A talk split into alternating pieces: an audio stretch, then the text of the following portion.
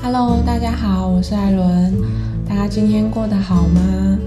我们来开始讨论这周的话题吧。先来说个小故事。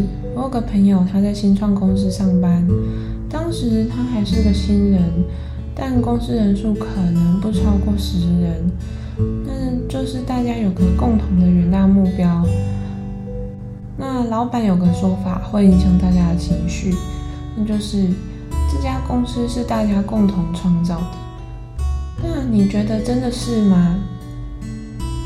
在那个情绪气氛之下，你确实会很投入。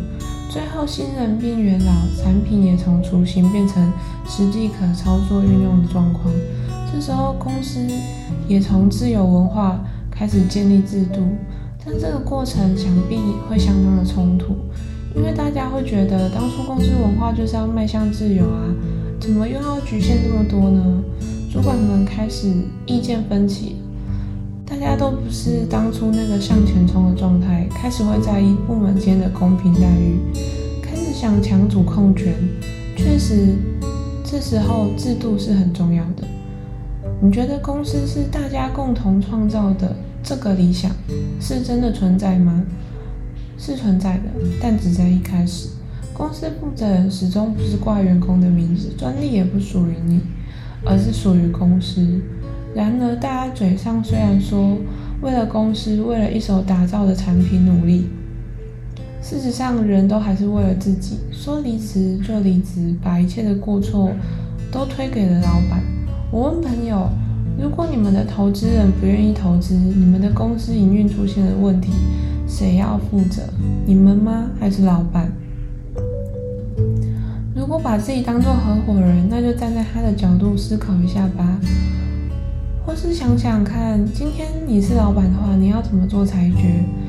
老板的布局不一定是正确的，但你们真的提出想法了吗？他可能没有考虑到，或者是其有其他考量。虽然以上听起来很惯老板，但如果你今天是老板，你真的会做得比他好吗？还是你只站在你的角度思考呢？你确实是需要一个舞台发挥，所以你选择在这里。在一个大公司，你可能无法任意妄为的去尝试，因为你必须通过层层关卡。但在一个新创公司，你有机会可以提出很多想法去发挥，甚至实践。就像与人交往，只有两三个人一同出游，你们可以提出很多的建议，也可以很随性的调整行程。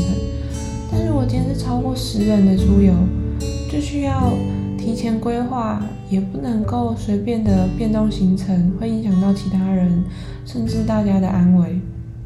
那团体越是壮大，考量的层面及规划就越是重要。如果你愿意当领队，而不只是跟团出去玩的人。我想你就可以理解同整大家意见的困难。究竟要如何让大家都满意呢？我们应该都有过以上的经验吧。身为员工，抱怨着为什么要这样做，却不愿意当 leader；身为主管，只想为部门争取最大利益，但也常常压榨底下的员工做事。然而，成就却是主管的。身为老板，接受大家分歧的意见。却没有人愿意分担风险，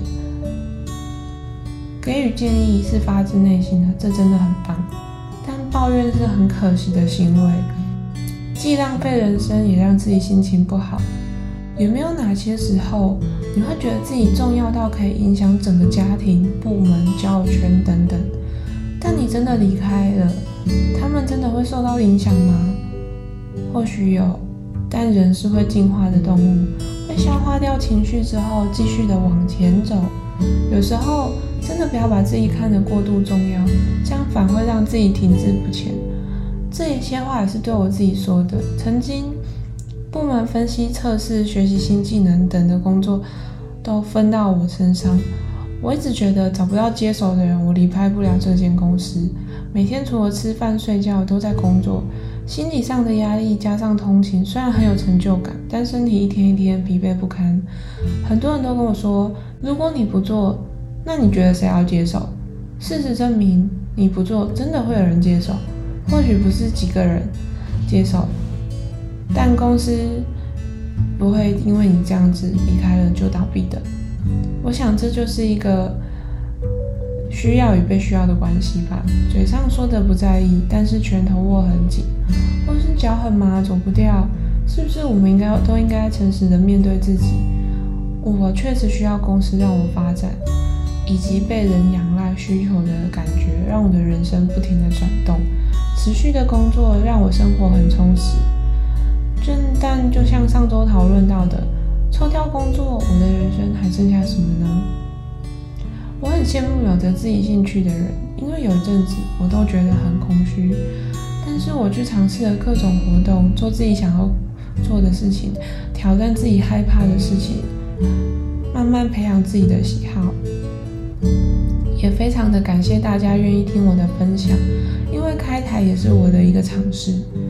习惯需要，有时候太依赖，不小心所求太多，我们反而忘了珍惜。享受被需要，有时候忘记控制入水量，满出来了，我们反而不堪负荷。我们都需要适当的调节，希望大家。的生活也能找到一个平衡，我也还在学习，我们一起加油吧！希望以上内容有帮助到你们，祝你们都有美好的一天。